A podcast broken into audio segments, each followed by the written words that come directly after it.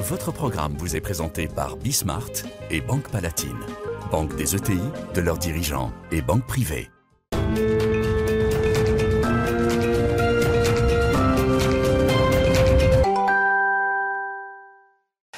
Salut à tous, c'est Bismart. Euh, on va repartir donc pour euh, une heure de débat euh, assez intense. Euh, de quoi est-ce qu'on va parler? Actualité euh, sociale, pouvoir d'achat, euh, salaire. ah, alors l'histoire de la grande sécu. On, va essayer de pas y passer une heure parce que c'est passionnant. Mais, mais vous allez voir ça. Donc la grande sécu. Je sais pas si vous avez suivi ça. Et puis toujours autour des, leçons de, COP 26, mais plus en, matière. On, on veut discuter de ce que les entreprises peuvent faire, sont en train de faire, comment elles réfléchissent sur toutes ces histoires de décarbonation aujourd'hui. Allez, c'est parti, c'est Bismart. Votre programme vous est présenté par Bismart et Banque Palatine, banque des ETI, de leurs dirigeants et banque privée.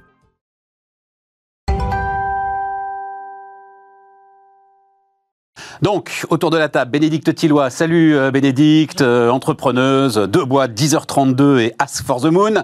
Et puis, euh, tu as dirigé Transilien. hein, tu as été cadre dirigeante à la SNCF. On va parler ensemble un petit peu de la façon. De... Est-ce que et je me demandais quand tu vois revenir là, tu vois, tu allumes la radio, tu lis le journal, préavis de grève et tout, et tu te dis, C'est les deux à la fois. c'est plus pour moi. Je c'est vrai. respire. C'est un peu les deux à la fois. T'as une petite nostalgie de Pas de la ces moments-là nostalgie, mais j'ai de la proximité et de la solidarité avec les gens qui s'en occupent. Ça, c'est sûr. Et bon, tu vas nous raconter justement comment est-ce qu'on comment est-ce qu'on gère ces comment est-ce qu'on gère ces choses-là. Émeric Préaubert, salut Émeric. Bonjour, Euh, fondateur Sycomore Asset Management et Jean-Charles Simon. Salut Jean-Charles, économiste et euh, patron notamment de Station, la, la- la statistique euh, économique. Alors, euh, Jean-Charles, je le dis assez régulièrement quand il vient, c'est le maître étalon du Si vous êtes plus libéral que Jean-Charles, vous avez un, problème. Enfin, c'est dire, c'est il faut, consulter.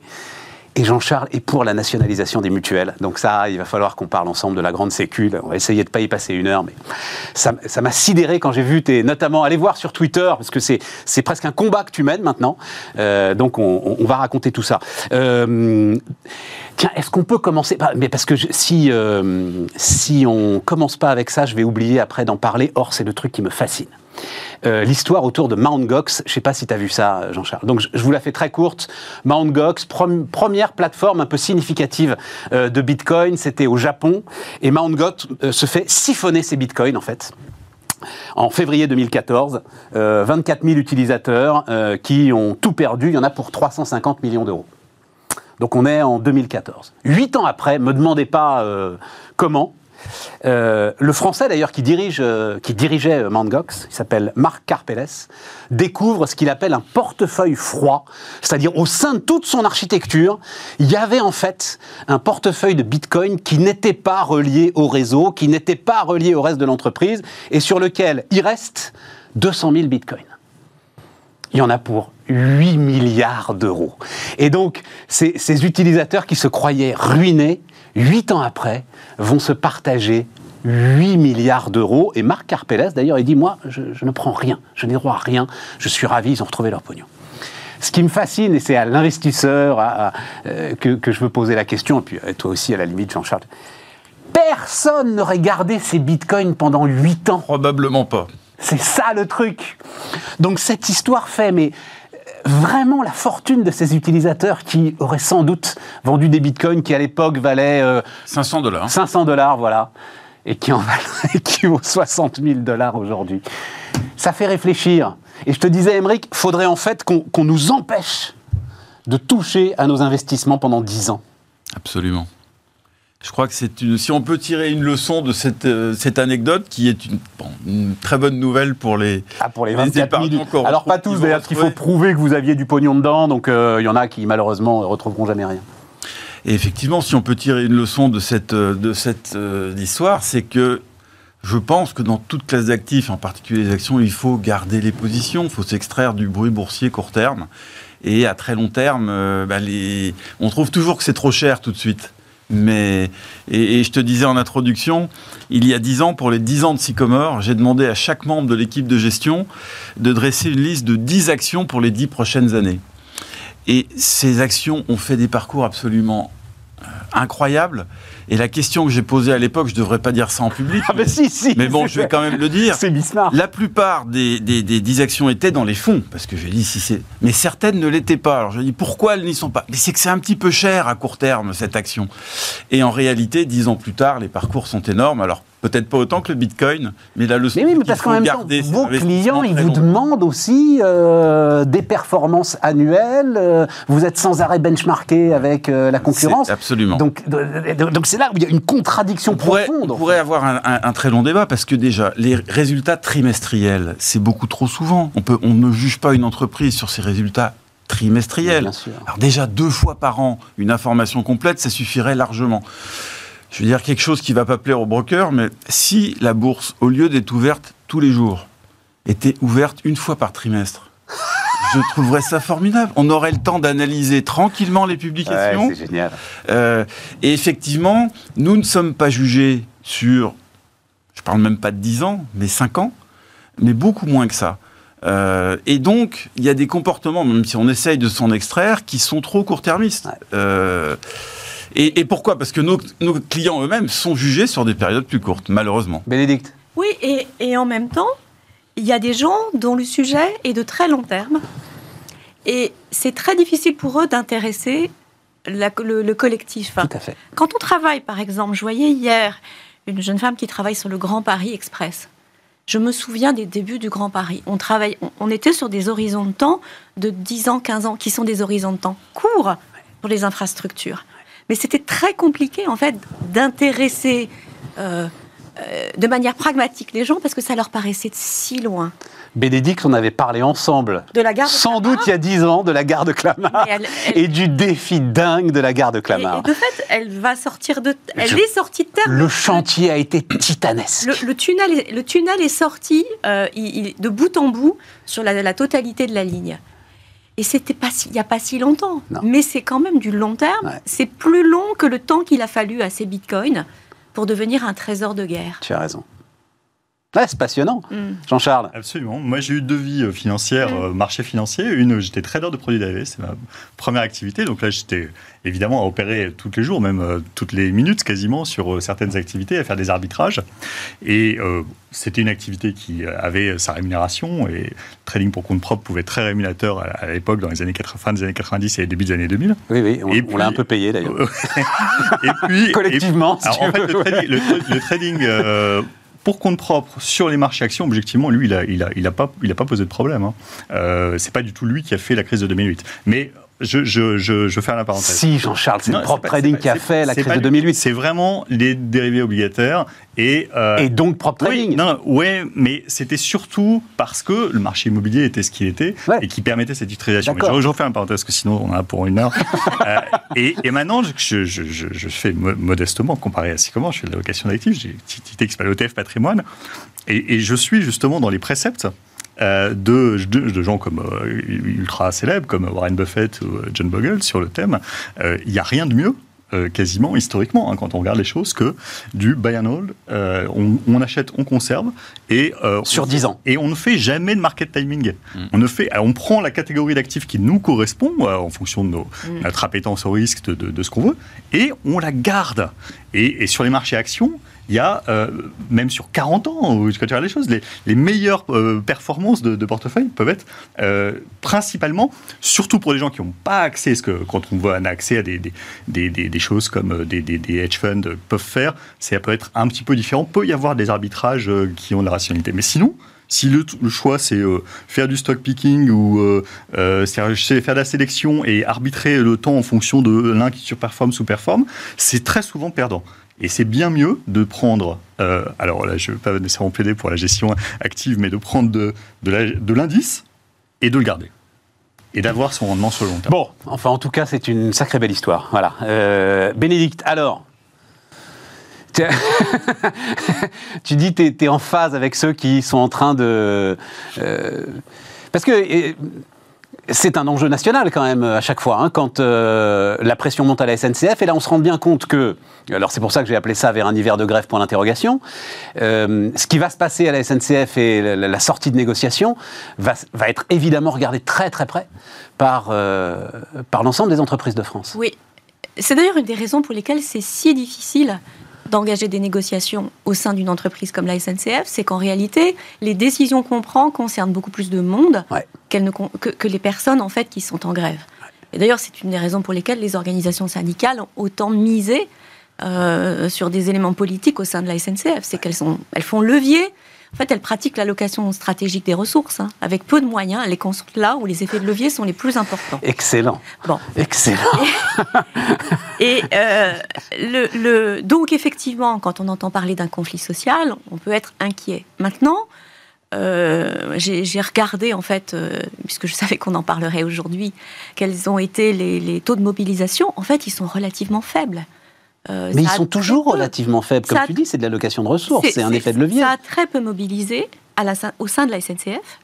Et ça, y compris très peu mobilisé sur les personnels qui sont habituellement euh, très fournisseurs euh, de, de- de grévistes. Bon. Donc, si moi, avec le recul, après, je- les choses ont peut-être changé depuis que j'en suis partie.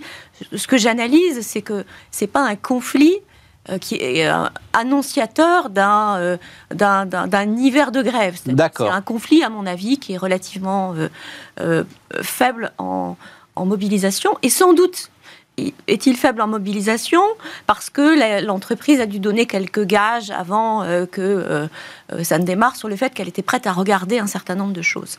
Ce qui est compliqué, c'est regarder quoi? Parce que regarder le, sujet de la SNCF, c'est le sujet de, tous les salariés en France, c'est la question de est-ce que l'inflation va être euh, pérenne, oui ou non, et pendant la période où on dépense beaucoup plus d'argent qu'on en dépensait, est-ce que les rentrées d'argent de chaque foyer vont être à la hauteur? Donc c'est exactement le sujet des cheminots, comme c'est le sujet de, de tous les Français. Absolument. Et donc le risque, c'est d'avoir des mesures générales, en fait, qui euh, embarquent euh, une année, plusieurs années, et qui donnent le ton, alors qu'en fait, il faut répondre euh, ponctuellement aux questions précises de la SNCF pour la SNCF, et que rien pour la SNCF. Et euh, la vérité, c'est que c'est compliqué, parce que pendant plusieurs années, je crois que c'est 6 ou 7 ans, euh, il n'y a pas eu d'augmentation générale à la SNCF. Et pour des raisons qui étaient faciles à expliquer, c'était qu'il n'y avait pas d'inflation autour. Et Ouais, à partir du moment où il y en a, c'est difficile de servir le même argument, puisque Ouais. de fait, il y a une flambée potentielle des prix, en tout cas qui touche des euh, rémunérations basses. Et ce, que j'ai ce que j'ai vu sortir, parce que je ne dirai rien euh, qui euh, n'ait pas été public, c'est que euh, on s'est acheminé, me semble-t-il, vers une, une, euh, une réponse ponctuelle, c'est-à-dire le fait de donner une sorte de prime Ouais. euh, de pouvoir d'achat payée à la fin d'année. Et ce qui est très intéressant, c'est que son montant est conditionné à, à la signature d'un accord. C'est-à-dire, ce qui est compliqué à la SNCF, c'est que les organisations syndicales mettent en place des mouvements de grève et elles sont très rétives à signer des accords. Et là, les réponses qui ont été apportées, si j'ai bien lu euh, les communiqués qui ont été faits, c'est si- c'est que si c'est signé, le montant de la prime sera supérieur au montant qu'il sera si ça n'est pas signé. Dit autrement, il n'y a pas zéro prime si ce n'est pas signé, mais le montant est plus important et donc il y a un enjeu pour les organisations syndicales et notamment les, les organisations syndicales contestataires à mettre leur signature au bas d'un parchemin, lequel parchemin va décider des rémunérations générales de la SNCF pour 2022. Super Donc c'est assez, c'est- je trouve que du point de vue euh, de la- de l'entrée en mêlée, puisqu'il s'agit de ça, et de la manière dont le jeu se déroule, euh, c'est assez bien vu. Après, on, il faut, on verra, parce que on verra comment les organisations syndicales répondront, on verra. euh, Oui, mais c'est c'est intéressant parce que cette histoire de prime, on la retrouve partout. Là. Il y a- une. euh, la que- en fait, je ne sais pas, il va falloir trouver un mot, mais, mais tout se règle à coup de prime, en Mais fait. parce que tout le monde est terrifié à l'idée d'être le premier à mettre le doigt dans la machine qui Dans va la boucle. le système. Ouais, absolument. Donc, Émeric Je pense que ce qu'on vient d'entendre, effectivement, montre l'i- l'immense complexité des négociations euh, salariales et plus largement sociales à, à la SNCF. Et c'est vrai que pendant 5 ans ou 6 ans, il n'y a pas eu d'augmentation général. générale. Euh, en revanche, il y a eu des primes qui étaient accordées à tous les salariés, donc sans condition de performance, et, et ces primes ont augmenté. Euh, mais effectivement, c'est extrêmement complexe. Aujourd'hui, on entre dans une nouvelle phase, à mon avis, pour une raison très simple, c'est que pendant des années, il n'y avait pas d'inflation, ou quasiment pas d'inflation, et qu'aujourd'hui, alors je ne vais pas dire... On est à augmenter de 2,6 sur un an, là. hein. En octobre, c'est 2,6% on sur un an, l'inflation. 2,6 voilà. sur un an, glissant. hein. Ouais. Euh, en juillet, on était à 1,5. Ouais. Donc on a une accélération très forte. Alors là, on ne parle pas, de la- sans être trop technique, de la core inflation, on parle de l'inflation globale, donc Mm. qui tient compte de l'énergie et de l'alimentaire. Mais je veux dire, l'énergie et l'alimentation, euh, les, les gens on, doivent y faire face. Et c'est vrai que pour sortir du sujet SNCF, qui est, que je ne connais absolument pas et qui est extrêmement euh, sensible et compliqué, on voit que les entreprises, et c'est pas une pression syndicale ou c'est augmentent les salaires. Et il y a deux raisons à cela. La première raison, c'est qu'il y a des tensions dans beaucoup de secteurs. Alors, on a tous entendu parler des chauffeurs de poids lourds au Royaume-Uni, où là, c'est pas plus 5 ou 6, ça peut être plus 10, plus 15, plus 20%. Euh, mais c'est beaucoup plus large que ça. Je parlais hier avec le patron d'Hélice, par exemple. Alors, c'est un exemple. Nettoyage industriel. Exactement, blan- blanchisserie industrielle, euh, c'est quand même un groupe qui a 50 000 salariés en Europe, donc c'est c'est assez important.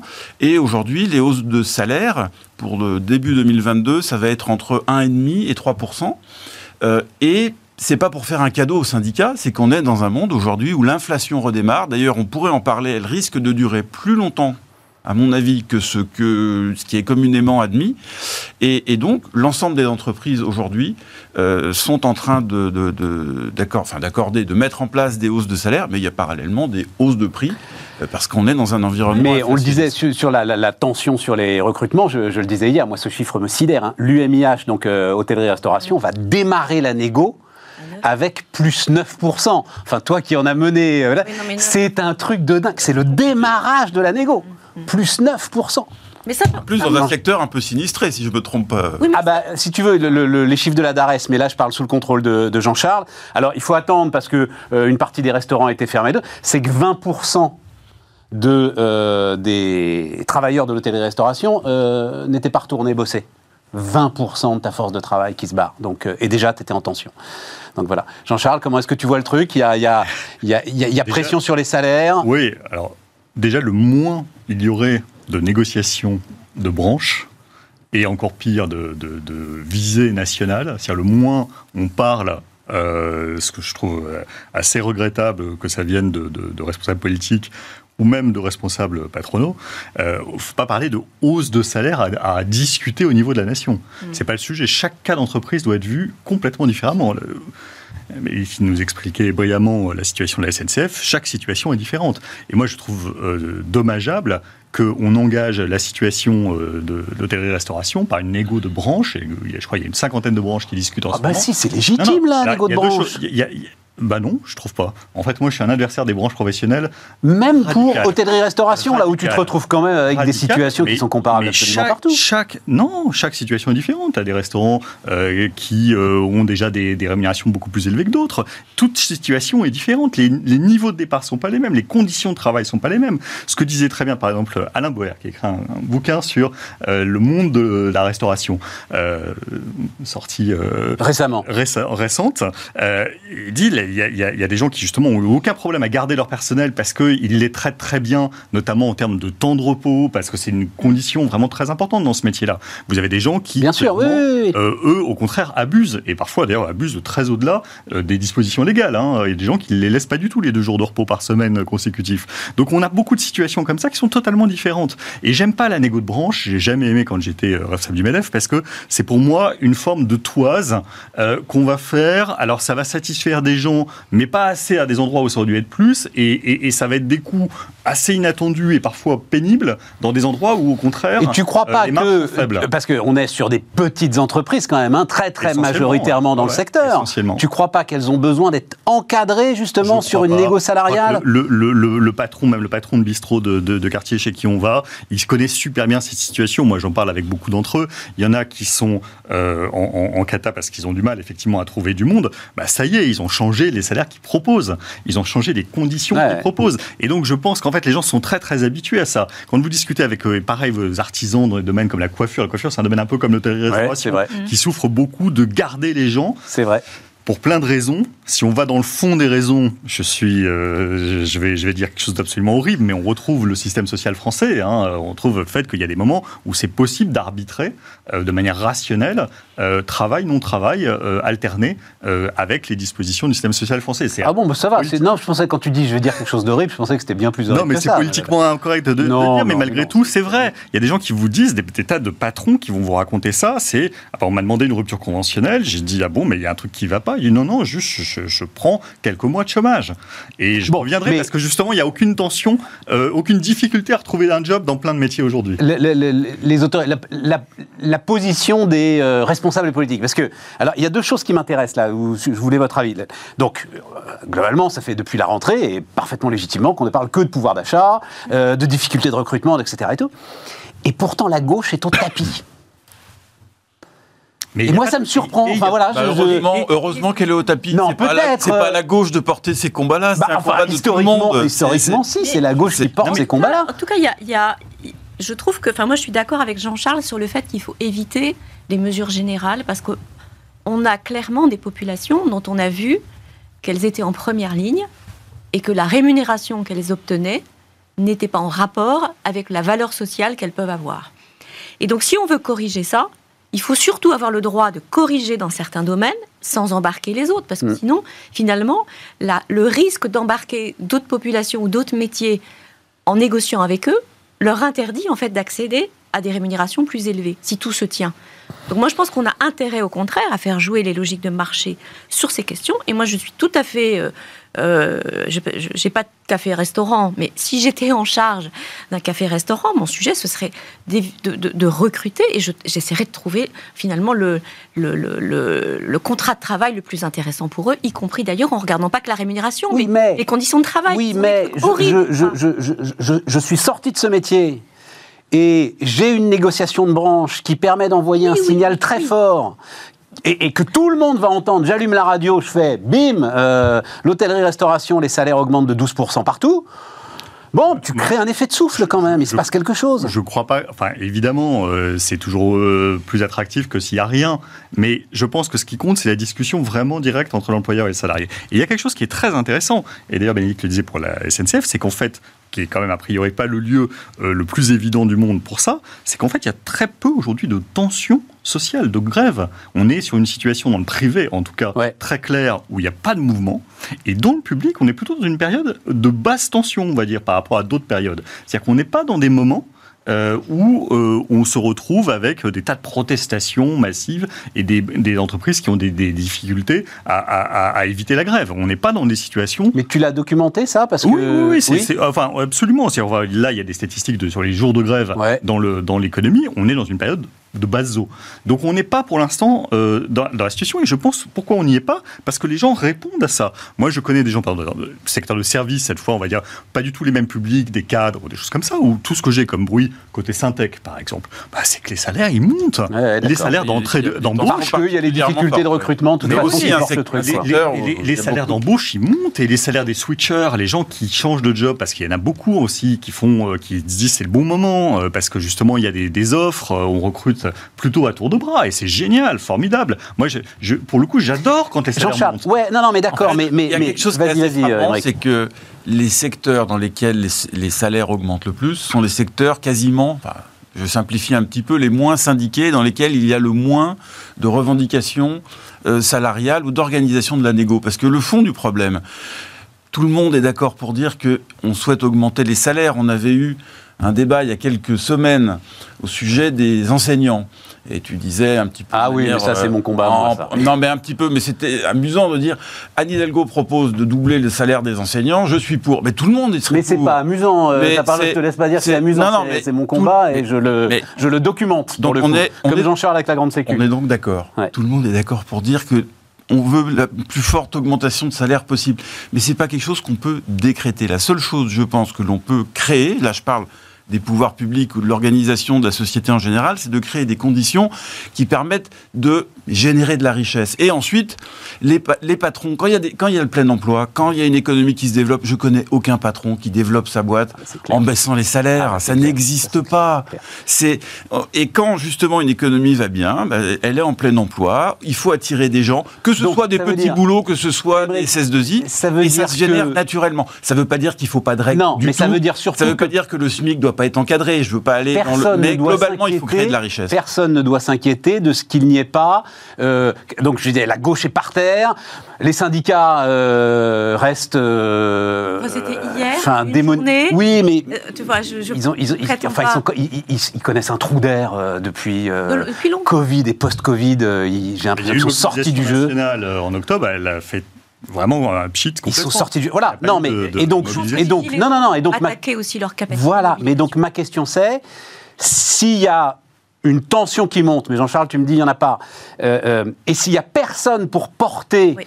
euh, nationalement les revendications, on se retrouve devant des éruptions de colère qui euh, sont euh, très compliquées à gérer. Voilà un petit peu là où je voulais en venir. Quand même, le mouvement des Gilets jaunes, euh, c'est quelque chose de très intéressant. D'ailleurs, je crois que le, le- le- le patronat l'avait relevé et soulevé.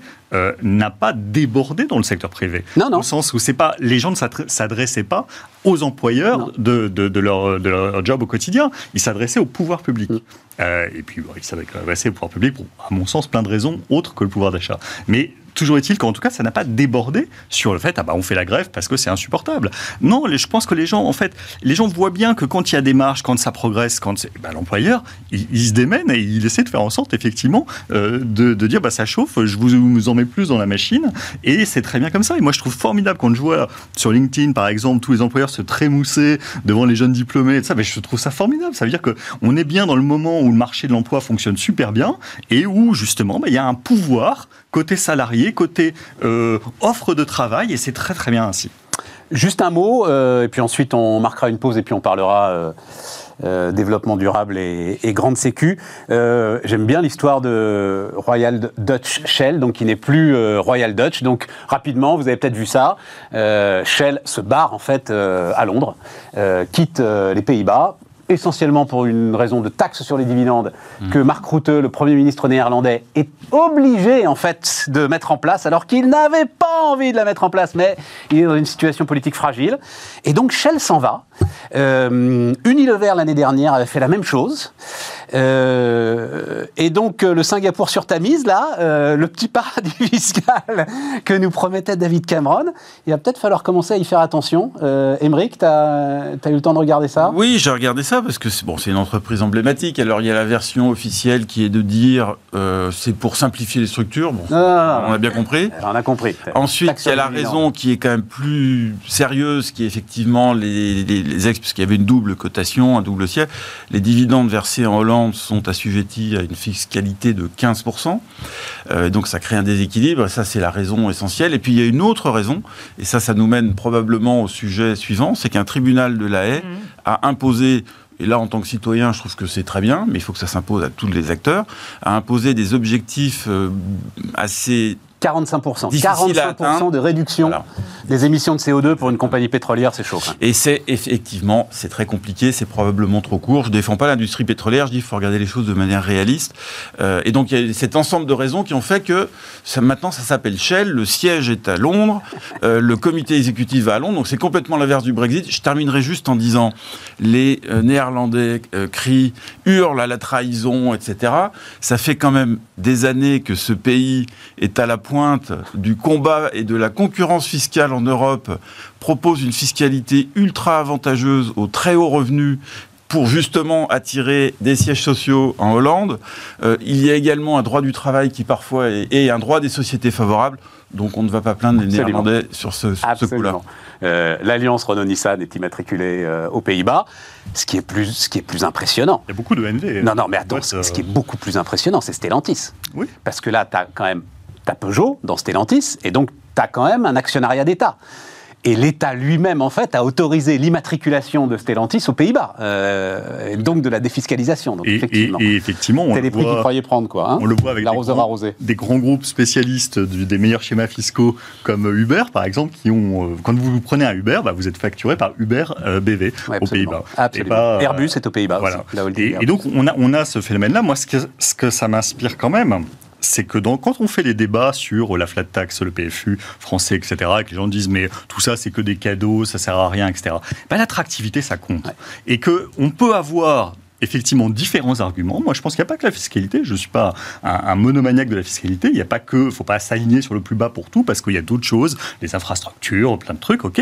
Mais ça compte. Et en attractivité, ça compte. Et donc, on ne peut pas se permettre d'avoir des fiscalités sur les dividendes comme celles qu'on a eues dans le quinquennat précédent, qui ont fait d'ailleurs chuter les dividendes et fait en sorte qu'on ait eu un vrai effet d'affaire de, euh, de baisse de recettes fiscales. Donc on doit être raisonnable. Je ne dis pas qu'il faut être le mieux disant, parce qu'il y a, il y a des choses qui euh, sont tout à fait compétitives sans être le mieux disant, mais il faut y faire très attention. Et donc on ne peut pas balayer d'un revers de main euh, l'idée qu'il n'y a aucun problème d'attractivité des sièges, des richesses euh, entre les pays Absolument. qui sont même Et dans l'Union voilà européenne. typiquement un sujet, alors ça peut faire un petit peu vœu pieux, mais un sujet qui doit être traité au niveau supranational pour qu'il y ait un consensus. On n'y est pas aujourd'hui d'une fiscalité minimum. On pourrait parler de la des taxes sur les transactions financières. Tous ces sujets sont des vrais sujets et on ne peut pas avoir raison tout seul. Il faut qu'il y ait une coopération idéalement, enfin déjà européenne, idéalement mondiale, mais bon là c'est- quasiment impossible. Mais en tout cas c'est quelque chose vers lequel on doit tendre. Bénédicte Euh, moi, je suis pas compétente pour. euh, pour euh, vous êtes bien plus compétent que moi sur les sujets fiscaux. Moi, ce qui m'a euh, beaucoup intéressé, c'est le fait qu'ils aient été condamnés par leur tri- le tribunal du pays, euh, des Pays-Bas euh, sur les questions climatiques. Et je me suis dit que si c'était ah, si c'était la raison pour laquelle ils bougeaient, Je suis pas sûr. C'était pas un- parce que visiblement la, le- plainte continue, quoi. Oui, Bon, voilà. c'est- Mais, mais en tout cas, enfin, je- ce que je vais dire est terrible, hein, mais pour la, pardon pour la punchline, mais je me disais que ça faisait des entreprises des réfugiés climatiques de, à l'envers. Et je trouve que c'est intéressant de voir Ah, C'est pas que c'est intéressant de voir qu'à cette échelle-là, on est capable d'avoir des effets de cette nature-là. C'est-à-dire qu'on est rentré, on j'anticipe sur le débat qu'on va avoir sur euh, la COP26, mais si on est rentré dans un monde où ces questions-là ont un impact sur la- la- la- l'allocation des ressources à ce niveau-là des boîtes, je pense que enfin les sujets sont sur la table. Yes. Et ça, je trouve que c'est intéressant pour cette raison-là. Mais alors, effectivement, c'est- une des raisons après, parce que il- Shell s'est expliqué avec beaucoup de transparence, et notamment ils ont dit que ça va faciliter les rachats d'actions, voilà, euh, voilà, et, énormément de transparence. Euh, ils en ont plus rien à foutre, je pense, en fait, l'histoire. C'est-à-dire, compagnie pétrolière aujourd'hui, euh, si vous n'êtes pas dans la transition que fait Total, euh, C'est fini en matière d'image de marque. de ouais, façon, voilà, c'est ça, voilà, c'est Et- ça. et- et Donc on- autant, autant, euh, autant aller chercher les actionnaires qui euh, voudront bien rester. Du côté des Brexiteurs, en tout cas, c'était un des grands arguments. Le- Ouais, c'est ça. Singapour sur Tamis que tu es pour évoquer ce ton-là, il était un des arguments. Et je pense qu'en dans l'industrie financière, on n'est pas au bout de nos surprises en la matière. Euh, on marque une pause, on se retrouve dans un instant. Votre programme vous est présenté par Bismart et Banque Palatine, banque des ETI, de leurs dirigeants et banque privée.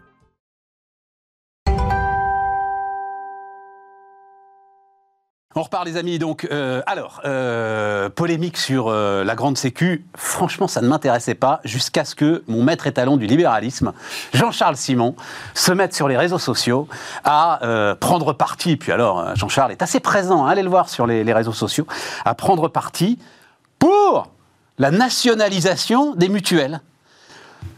Et là, les bras m'en tombent, euh, Jean-Charles. Vas-y, tu peux. Mais alors, je veux pas qu'on y passe, euh, parce que c'est très structuré. Je veux pas qu'on y passe trop de temps. Mais qu'est-ce qui t'amène finalement à aller dans le camp euh, de l'Union soviétique? Mais il- y a parfois pire que l'État. C'est des acteurs en concurrence pour faire euh, quelque chose qui ressemble à la collecte d'un prélèvement obligatoire. Et en fait, on est exactement dans cette situation. Et c'est ce que j'ai créé. J'ai commencé par une tribune dans les échos sur le sujet Ouais. en disant, en fait, moi je suis évidemment euh, un, un amoureux de la concurrence que je trouve être une vertu absolument cardinale et fondamentale d'une économie de marché. D'ailleurs, euh, souvent, je trouve qu'elle n'est pas assez bien défendue, justement. On laisse trop euh, se faire des abus de marché. Euh, et euh, le, le- le sujet euh, est euh, là complètement euh, détourné d'une concurrence qui apporte une valeur ajoutée, puisqu'en fait, la complémentaire santé est devenue quelque chose qui est imposé dans les entreprises. Donc euh, la loi a imposé à chaque employeur de mettre en place une couverture collective. 96% des Français ont une Le complémentaire. législateur, Voilà. depuis 30 ans, n'a fait que encadrer de plus en plus ces complémentaires santé. C'est-à-dire qu'ils doivent être ce qu'on appelle des contrats solidaires, sans questionnaire de santé. Ils doivent être des contrats responsables, c'est-à-dire qu'on fixe des planchers et des plafonds de rémunération. Et maintenant, il y a le 100% santé, c'est-à-dire qu'en plus, ils doivent proposer des paniers avec reste à charge zéro. Tout ça euh, pour une situation où, dans votre vie quotidienne, quand vous faites une dépense de santé, vous allez avoir pour le même acte, le même acte, c'est-à-dire une consultation chez le médecin, un achat de médicaments, vous allez avoir deux payeurs. C'est-à-dire quelqu'un qui va rembourser un premier bout, et puis sur le même acte, avec qui va recevoir d'ailleurs de ce premier payeur des documents lui disant euh, quel était cet acte et qui lui va rembourser un second bout. Et donc tout ça est assez absurde et conduit à euh, des frais de gestion qui nous placent les plus mauvais euh, derrière les Américains. c'est pour dire qu'en santé, c'est compliqué la concurrence et ça peut être vu comme quelque chose qui marche pas très bien. On est les champions des frais de gestion du système de santé quand on regarde par rapport en pourcentage de la dépense de santé. Donc, la- C'est 7 à 8 milliards d'euros les frais de gestion des complémentaires. alors hein, euh, exactement. Aujourd'hui, en fait, les courbes viennent de se, de se croiser depuis 2018. C'est-à-dire pour la première fois en 2018, les mutuelles ont des frais de gestion qui sont supérieurs à ceux de l'assurance maladie, alors qu'ils remboursent six fois moins en montant que l'assurance maladie. Le chiffre que tu as donné est même sidérant. Sur 10 ans, hausse des frais de gestion des complémentaires. Donc on parle Institut de prévoyance, mutuelle et assureur.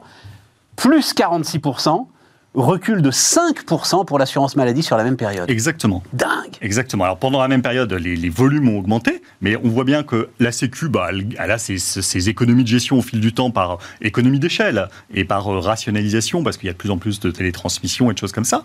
Mais les mutuelles, elles, elles, elles payent de plus en plus cher, non pas parce qu'elles sont mal gérées, mais parce qu'elles se battent pour ça. des clients. Frais marketing, et c'est ça qui est euh, absurde, c'est la absurde. concurrence pour collecter quelque chose qui est devenu totalement standardisé et obligatoire n'a plus de sens. Et c'est là où on se retrouve dans une situation qui pour moi est absurde. On a, la même d'ailleurs même empire sur les complémentaires retraites avec les caisses Agir Carco. C'est encore plus absurde parce que là, à la virgule près, c'est exactement la même chose et c'est un prélèvement obligatoire. Ça va euh, d'ailleurs basculer en, en recouvrement à l'URSSAF.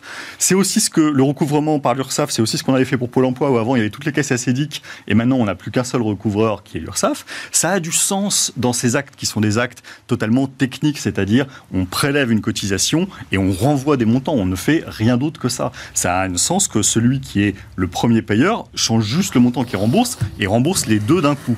Et là, effectivement, le montant à gagner, c'est probablement dans les 8 milliards. Pourquoi? Parce que, euh, en fait, les mutuelles, euh, elles dépensent énormément en, en intermédiaire, en Bien sûr. marketing, etc. Bien sûr, bien et donc, euh, si vous voulez sponsoriser des équipes de cyclisme ou des voiliers sur le dos des frais de santé, qui sont quelque chose de, de- de- de- qui est une commodité sociale, ça n'a pas de sens. Et en plus, le système, il est inéquitable. Deuxième point, donc il est inefficace et il est inéquitable. Et inéquitable en santé, je pense que ça compte quand même, parce que on va tous un jour être retraités, ou euh, les gens qui nous écoutent peuvent l'être déjà. Et ils ont bien vu la différence, c'est qu'on passe d'un contrat collectif pris en charge par l'employeur au, moins à 50%, et en plus qui est sorti des assiettes des cotisations sociales et des impôts. Donc quelque chose qui est assez indolore et qu'on voit pas trop. Puis en plus, on est mutualisé entre actifs d'une même entreprise, donc on est plutôt des petits risques, si je puis dire. C'est-à-dire qu'on est des gens plutôt en bonne santé, en moyenne, dans, dans un contrat. Et puis, boum, vous partez à la retraite, et là, qu'est-ce qui vous arrive? Bah Là, vous n'avez plus aucun contrat, donc il faut aller chercher une complémentaire sur le marché, et là, vous êtes tarifé à l'âge, à l'âge sur un contrat individuel. Et donc les populations qui sont les plus fragiles, euh, c'est-à-dire celles qui sont au-dessus du mécanisme gratuit qui s'appelle la complémentaire santé solidarité, qui s'appelait la CMU avant, et qui euh, ont juste, euh, par exemple, quelqu'un qui a 1100 euros de retraite, 1100 euros de retraite, qui a 75 ans, sa complémentaire santé euh, tout juste correcte, elle va être lui facturée 2000 euros, quasiment deux mois de pension. C'est absolument énorme. Donc on a démutualisé des populations alors qu'on aurait dû au contraire les rapprocher pour faire un tarif moyen qui soit préférable pour tout le monde et sur toute la vie. À un moment où vous êtes euh, sur quelque chose qui euh, va, va, va rester Bon. stable au cours de la vie. Jean-Charles, hein, c'est Effectivement, c'est la- assez... La concurrence est, est- est une vertu cardinale, mais, Mais où est la concurrence Et Concurrence, ça veut dire transparence, pouvoir comparer les offres, pouvoir avoir accès. Je connais pas le sujet grande sécu du tout Mais comme ça vous. un mais, marché euh, euh, qui se développe. C'est parce que sinon- hyper, euh, c'est c'est pas transparent du tout. C'est complètement opaque les prix, les remboursements et personne n'y comprend rien. Je trouve, enfin, non, non, tu as raison, Bénédicte. En plus, c'est sur un marché fermé, quoi. Ça me rappelle. T'as 96% des gens, donc ça y est, on est au bout. C'est comme les télécoms, finalement. Exactement. J'allais exactement utiliser. Ce... Mais quand, quand, on a, quand on a ouvert le marché des télécoms, c'était au moment de l'arrivée du numérique. Ça avait beaucoup de sens. Mm. Dans le même temps, on avait dit d'ailleurs, on fera la même chose pour les transports ferroviaires, alors que les infrastructures étaient limitées. Mm.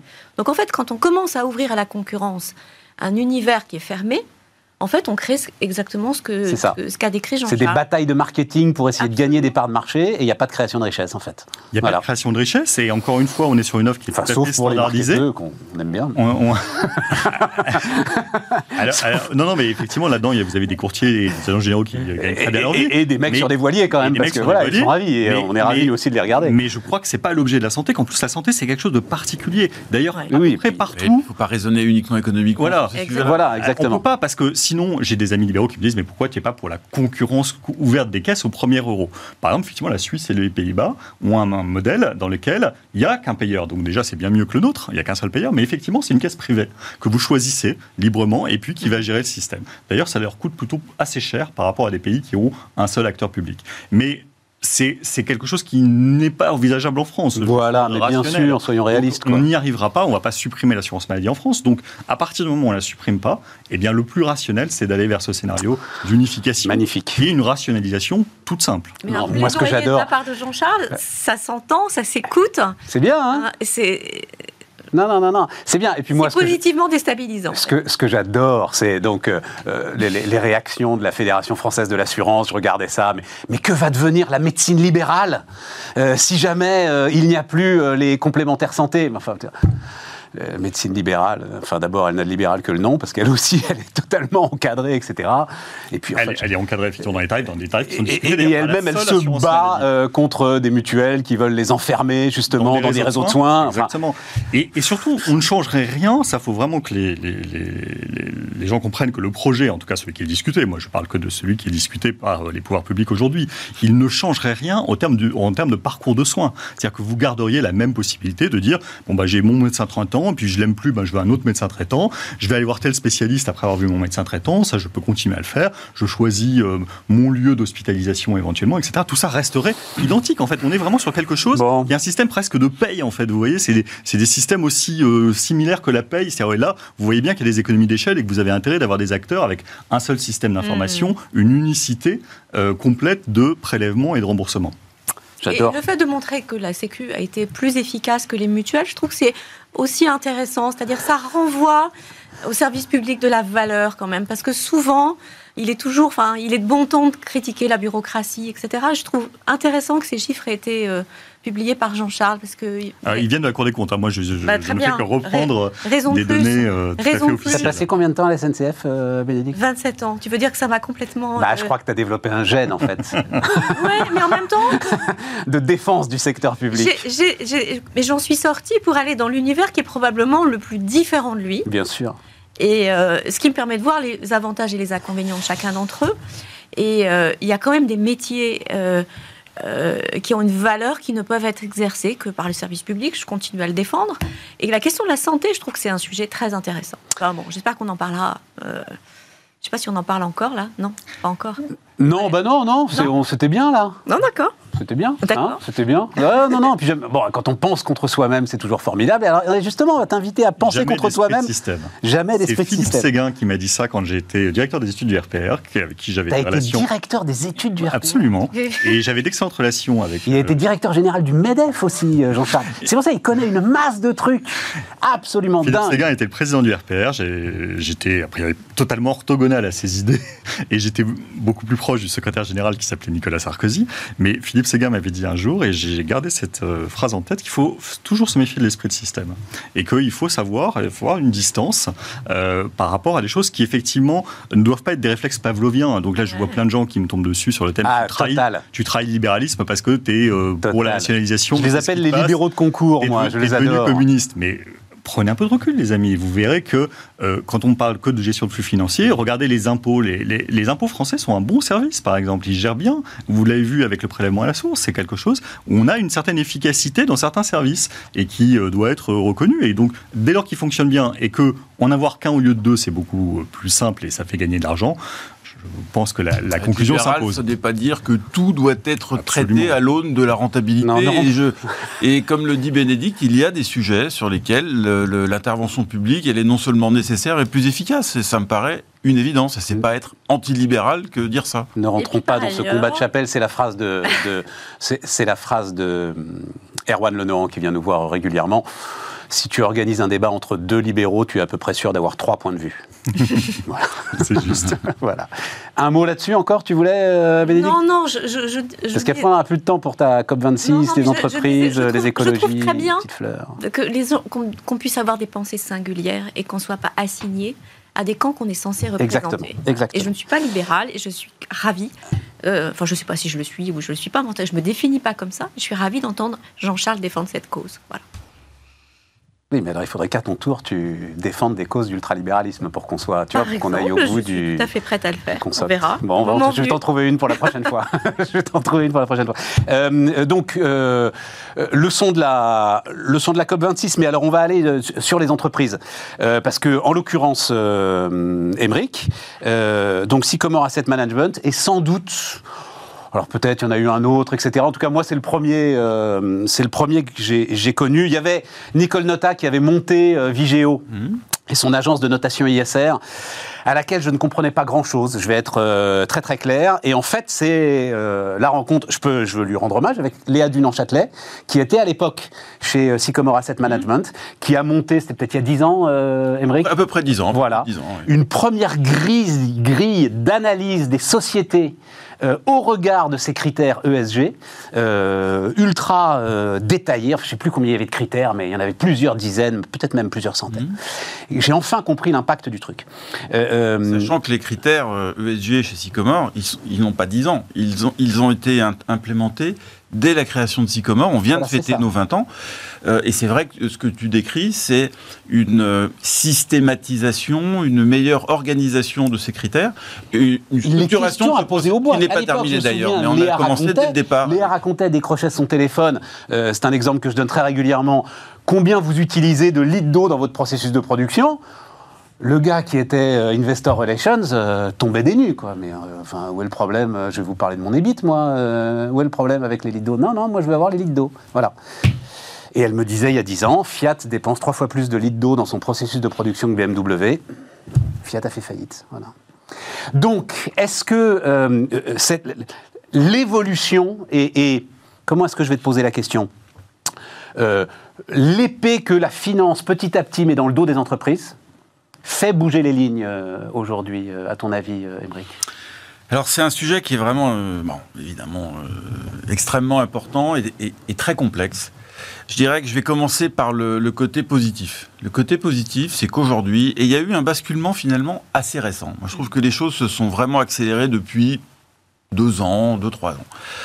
Aujourd'hui, il y a un consensus absolu sur la nécessité de faire de l'ISR. Il n'y a plus de débat là-dessus. Et donc ça, c'est bien, parce que l'état d'esprit a changé. Maintenant, je ne pense pas être quelqu'un de trop naïf, il y a beaucoup d'opportunisme dans cette posture. Euh, parce que c'est à la mode de parler d'ISR, de SG. Et aujourd'hui, si une société de gestion, pour parler du secteur que je connais, dit le SG, je m'en fous, elle n'a plus de clients.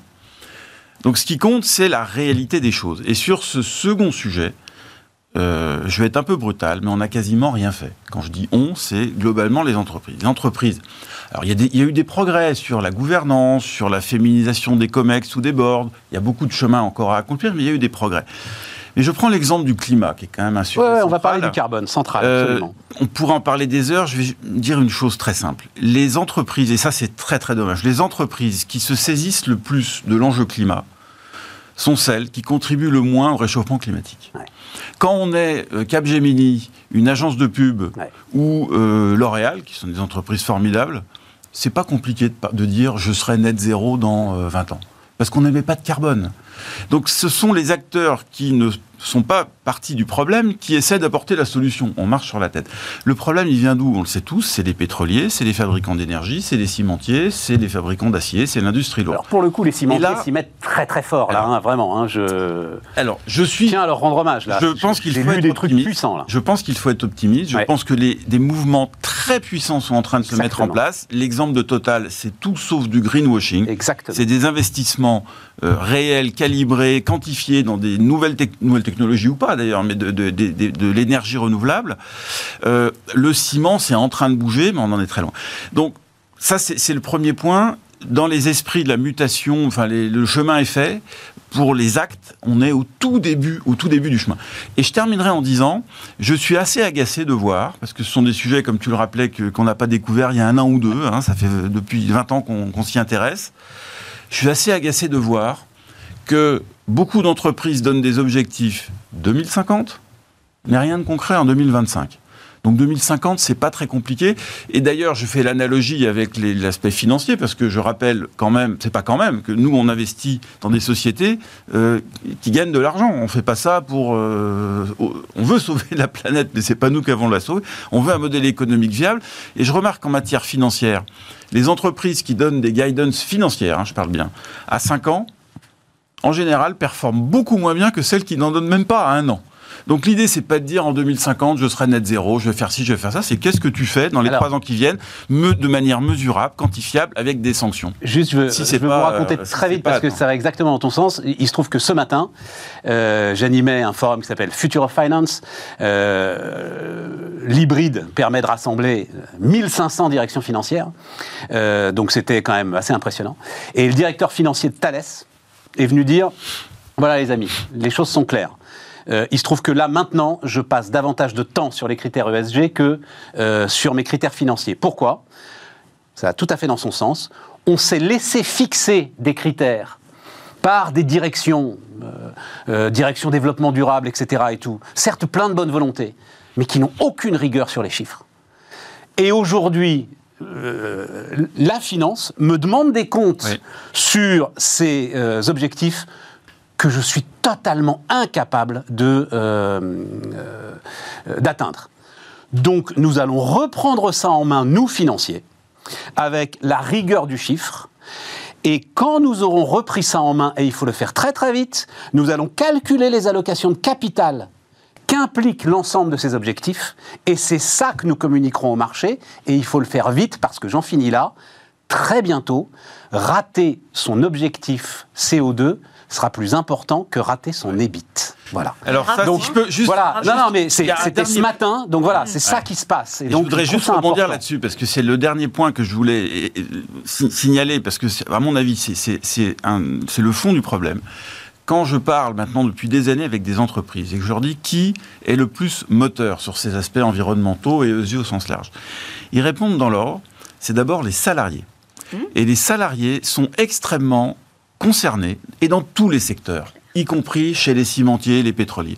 Les salariés sont très moteurs, et de plus en plus avec les jeunes, ça on Yes. le sait, et ça c'est une bonne nouvelle. Ça c'est en, en top de la liste. En second, ça peut sembler surprenant, ce sont les actionnaires. Les actionnaires aujourd'hui, bien sûr qu'ils ont des objectifs financiers, c'est normal, des critères financiers en tout cas, mais ils ont euh, cette, euh, ces objectifs ESG qui sont très importants. Et les entreprises, tous secteurs confondus, me disent, ceux qui sont en bas de la liste, ce sont les clients. C'est-à-dire que s'il y a deux propositions à peu près euh, À ident- prix équi- oui, c'est ça. s'il y a un prix supérieur parce que prise en compte de, de- de- de critères environnementaux ou sociaux, etc., c'est l'offre la moins disante qui va gagner. Et ça, je pense qu'on ne pourra jamais changer cet état de fait. Il faut être lucide. D'où Là, je vais passer encore pour un, anti-libéral de base, mais je pense qu'il faut que le régulateur aussi, ce qu'on a parlé des salariés, on a parlé des actionnaires, on a parlé des entreprises, le régulateur doit effectivement introduire un certain nombre de normes ou alors de sanctions si ces critères ne sont pas pour justement euh, éliminer ce prix, parce que ça coûte aujourd'hui, dans beaucoup de cas, un peu plus cher s'il y a ces critères qui sont respectés. Bénédicte? Euh, moi, je suis tout à fait d'accord avec ce qui vient d'être dit par Émeric sur le fait que les salariés, aujourd'hui, mettent la pression sur les entreprises sur les questions écologiques. Emmanuel Faber, d'ailleurs, veut euh, fédérer ces Ouais. collectifs de Ouais. salariés. Et c'est d'ailleurs sans doute, c'est d'ailleurs sans doute euh, le nouveau champ d'intervention des organisations syndicales. Ouais. Si elles devaient se saisir d'un sujet, ce serait sans doute celui-là pour intéresser en fait les salariés. Et euh, la question, c'est qu'aujourd'hui, tous les salariés, et particulièrement les jeunes générations, sont sur la question du sens. Mais le sens, c'est pas uniquement avoir une boîte qui a une ambition, c'est avoir une boîte qui est capable de donner une ambition et de faire le lien entre le travail quotidien de chacun et l'ambition qui a été fixée. Et du coup, ça suppose en fait d'embarquer, et c'est pour ça très bien ce que tu viens de dire à propos de Thalès, je trouve ça beaucoup de valeur, c'est-à-dire c'est pouvoir avoir des objectifs mesurables à court terme, Absolument. parce que le seul moyen de rater une transformation, c'est de repousser l'échéance et d'augmenter l'ambition. Absolument. Bon. Et donc, c'est l'inverse qu'il faut faire, c'est-à-dire avoir du pragmatisme, donner une ambition qui est grande, mais avoir une première étape, effectivement, qu'on soit capable, en fait, de. qui est déjà un pas en avant et qui permet surtout de se dire on a progressé, on est capable de le faire. C'est en fait les enseignements des startups. Hein. C'est comme ça euh, qu'elles, travaillent par rapport à des grands groupes euh, éventuellement un peu en retard euh, sur les sujets de transformation. Donc ça, ça a de la valeur. Le deuxième point que je voudrais, que je, je sais pas, je pense pas que tu vas être d'accord avec moi, mais bon, moi je pense que la jeune génération est beaucoup moins mal à l'aise avec l'idée de faire péter euh, la manière dont on a construit une chaîne de valeur. Parce que nous avons appris, les gens de ma génération, nous avons appris comment exploser la chaîne de valeur façon puzzle en faisant fabriquer à tous les coins de la planète euh, les choses au moins chères possible en se disant qu'on allait tout recomposer après avec des transports efficaces. Ça, on sait que ça détruit le climat. Et pour recomposer des chaînes de valeur nouvelles, moi je pense que ça suppose que la jeune génération nous aide à réfléchir.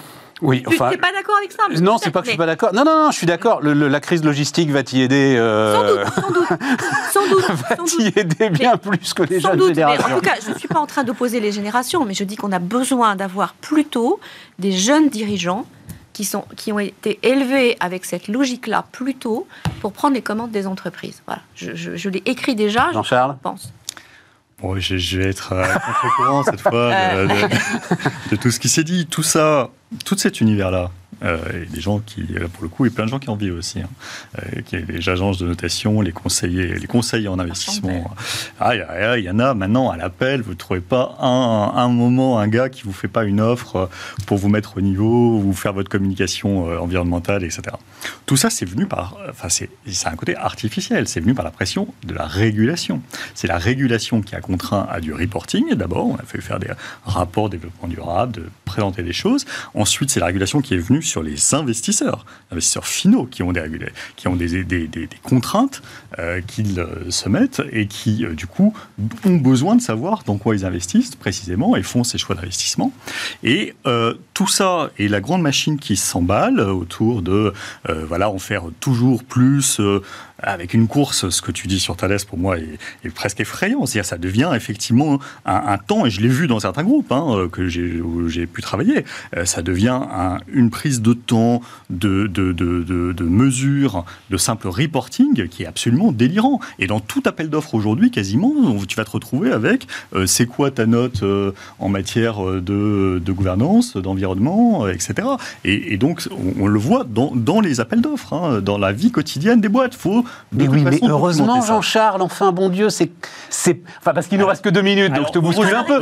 c'est ça qui va faire bouger les choses, quand même, et rien d'autre. C'est ça qui va faire bouger les choses. Mais bien Nos boîtes sûr. sont déjà, pour la plupart, les plus vertueuses par rapport à leur domaine. Mm. Les cimentiers, moi, il y a 15 ans, je travaillais avec Bertrand Collomb, il était président de la FEB, j'étais directeur, et il était donc euh, pionnier dans le truc.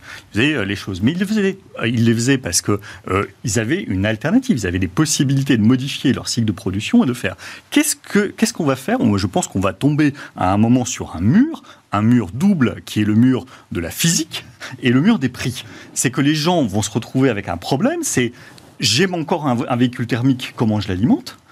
J'ai euh, pas assez euh, de j'ai pas assez d'électricité comment je la produis? Oui, mais on est Je- loin de ce mur, euh, Jean-Charles. on est- tu vois, c'est que- Ce mur- commencer ce- aujourd'hui le véhicule mur- thermique. ce mur il Je existe dis pas qu'on Et- va le sortir et ce- de Paris dans et 2025, ce mur, mais dans existe. 15 ans, le véhicule existe. thermique, il, il est plus là. il et existe. il faudra qu'il soit Non, remplacé et le par un mur, autre. Il existe financièrement. Et le mur, il existe pour- aussi financièrement dans ce que les gens seront capables de mettre. Il y aura un Oui, problème. mais ça, c'est le dividende carbone. C'est un, autre sujet, que les d'une certaine manière. que les signaux de marché, euh, que euh, il n'y a pas besoin de, de- de, de, de, de régulation. Regarde ce que vaut euh, Rivian en bourse uniquement parce qu'elle promet. Ah, Mais ça, c'est autre chose. Ça, c'est la bulle marché. boursière complètement Oui, mais débile ce sur que- des valeurs. Ça oui, n'a rien à voir. bah, si ça a à voir, ça veut dire que de toute façon, le signal de je me positionne sur quelque chose de transformant est déjà très valorisé. Pas besoin de faire le reste. Et je dis, Les bons vieux. Si Total, non, non, non, non, attends, mais attends. sur le- si sur- Total, pardon, juste sur le- si Total investit sur 10 gigawatts mais par an sûr, parce que- de production euh, mais d'énergie renouvelable, mourir, parce que sinon ils vont mourir. ben, et sinon ils vont mourir. Mais c'est bien parce que c'est l'épée de la régulation Non, mais ben- qui les oblige à switcher et, à mettre toute leur et puissance c'est d'ingénierie et de finance au Mais service parce- de la mais- décarbonation. Mais pas seulement, c'est parce que de Et toute façon, de c'est toute façon, il y a un sujet de ressources pétrole qui existe. Et moi, je peux dire qu'on va aller, je suis convaincu qu'on Mais- va aller très très loin. Si c'est pas dans les pays euh, Mais développés, les compagnies c'est pétrolières américaines ne sont pas du tout dans cette logique-là. c'est hein. Dans de les pays en l'argent, c'est l'inverse. Ben oui, parce C'est que si on fait rien, pas la du pression pétrole, à terme, il va artificielle que exploser. Et- Et et Ils n'ont pas la pression artificielle que Mais j'évoquais. c'est là où on est- Mais on est- on parle d'entreprises Bon, mais on qui est au sont déjà quasiment les plus vertueuses. Ah d'un continent, d'un continent, d'un On on d'un- hein. Continent qui fait- d'un continent qui fait 8% des émissions mondiales de CO2 et qui de toute façon aurait beau les réduire de moitié, ça ne changerait Mais strictement on parle pas de l'Europe, on rien parle du monde. nos Et- et problèmes si nous, on le fait pas, avec euh, les euh, 13 millions de tonnes de charbon que produit la Chine aujourd'hui Les gars, chaque jour. Et à bientôt. Ouais, mais c'est, euh, tu fais partie de la bande. Guys, c'est ça Voilà, c'est voilà, c'est ça, voilà, c'est ça. Les filles, les gars, voilà.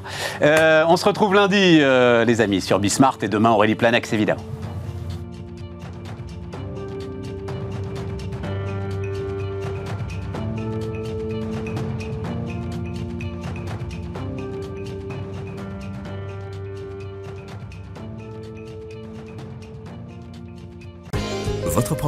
A été présenté par Bismart et Banque Palatine, banque des ETI, de leurs dirigeants et banque privée.